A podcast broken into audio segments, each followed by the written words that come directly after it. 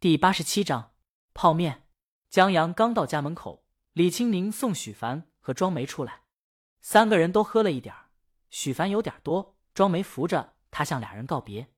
李青宁梳着丸子头，穿了一身连衣裙，一双大耳环时不时的晃动。在庄梅和许凡进电梯时，他靠在江阳怀里，朝他们摆了摆手，再见。等电梯门关了以后，他双手搂住江阳的脖子，踮起脚尖亲了一口。然后嫌弃的推开他身子，你的衣服好臭。江阳他去干活了，不臭就怪了。他在亲的时候只闻到一股酒味儿，搀着他回家。你们喝了多少呢？李青宁说：“就聊天聊着，不知不觉就有点飘飘然了。”你吃饭没有？江阳没有，他想吃泡面了。李青宁推他去洗澡，他去煮面，水刚烧开，不等下面，李青宁听见江阳忘拿换洗的衣服了，他关了火。去找一件 T 恤和一个短裤送过去，然后江阳抱着李青宁出来了。他穿了江阳的大长 T 恤，摇晃着一双大白腿。江阳把他放在床上，人菜瘾还大。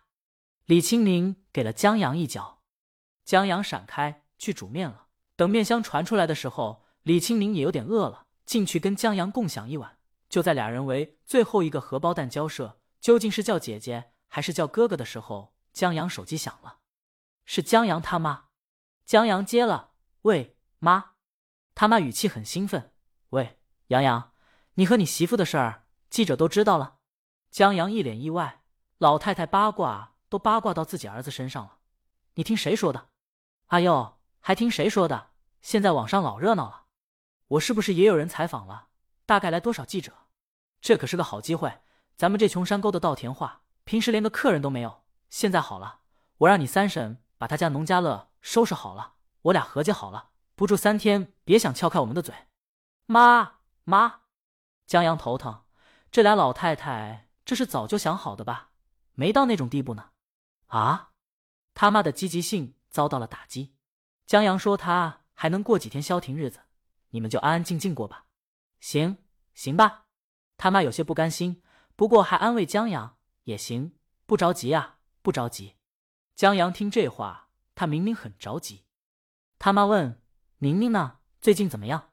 李青宁在旁边答话：“妈，我挺好，就是呃，江阳不让我吃鸡蛋。”江阳，江阳他妈的嗓门立刻抬高了：“让让让！”江阳服气，这还请外援了。李青宁把鸡蛋拉到自个儿面前，慢悠悠的吃，顺便跟他妈聊了几句。在最后挂电话的时候，荷包蛋还剩一点，叫姐姐。就给你，江阳威武不屈，姐姐，乖。李青宁摸了摸他的头，把这一口喂给他。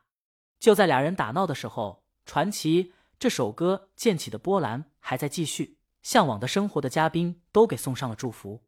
江南这俩人一对视，目光里全是星河。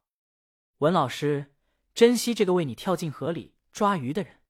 方圆，谢谢偶像，让我相信了爱情。粉丝们见了自己就分析出一套浪漫的画面。其实大魔王恋爱也不是不能接受，相比退圈来说，恋爱真不算什么。何况大魔王的粉丝里，鱼许多是听歌的，疯狂追星的真不多。许多圈里的人，有的发祝福，有的在品歌，可疑问依旧在发酵，那就是这个人是谁？周日下起了雨，江阳挺喜欢下雨的，尤其坐在坐在书房窗户边，看小区林木雾蒙蒙。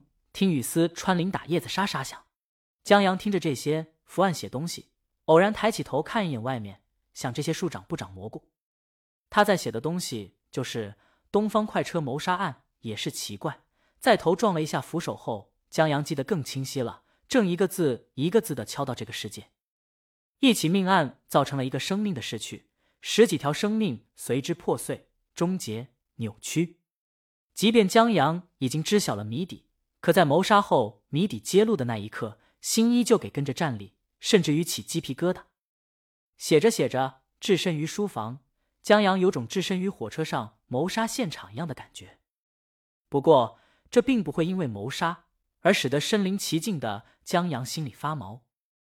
东方快车上的谋杀案不同于别的封闭空间谋杀案，在别的封闭空间谋杀案中，尤其电影用烂的桥段中，是一行人中有一个凶手。凶手在暗中把人一个一个杀掉，让人心不由自主的揪住。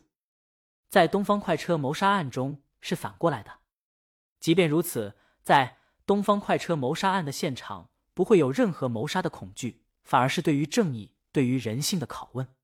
因为在一开始，罪恶的人就死了。李青宁在客厅练琴，虽关着门，可悦耳的琴声依旧能流到耳朵，为心紧绷着的江阳带来些许的安慰。不一会儿，琴声停了，江阳心不静了。停手出书房看了一眼，见李青宁坐在沙发上打电话。在得到他早上绝对不出去，中午去吃铁板烧的承诺后，江阳才回到书房继续写。人有时候真的很怪，喜欢安静，但不喜欢孤独，喜欢有人在悄悄等着他。这在古代叫红袖添香夜读书。周一天依旧在下雨，李青宁自己开车去上班了。江阳叫周浩过来接他。周浩的车好多天没洗了，这次下雨正好省了一顿洗车钱，所以江阳在看到周浩车的时候，有那么一瞬间不大想上去，因为这车就跟化了妆，然后哭花了的女人一样，灰迹纵横。江阳坐上车后，对他的抠门给予了很高的评价。周浩坦然接受，并问江阳：“怎么跟你老婆吵架了？”“没有，我就是想体验一下让老板当司机的感觉。”江阳坐正了身子。顺手打开电台，别说，感觉还不错。电台里在播放传奇，李鱼玄妙的嗓音从电台的破喇叭里传出来，浅吟低唱中，百转千回的倾诉对于江阳的爱意。可周浩这破车的喇叭有杂音，愣是让江阳难以沉静。你这破喇叭真糟蹋这首好歌了。周浩停下车等红灯，歌再好也不是给你的，知道不知道？这是大魔王鲤鱼昨天发的新歌。只是因为在人群中多看了你一眼，再也没能忘掉你容颜。人在线告白呢，他羡慕不已。他妈的，这孙子也不知道有什么本事，竟然让大魔王在线告白。江阳觉得他或许很帅，跟我一样帅。这要是别的话题，周浩高低要贬低江阳几句。可要说到颜值，周浩还真无话可说。太憋屈了。本章完。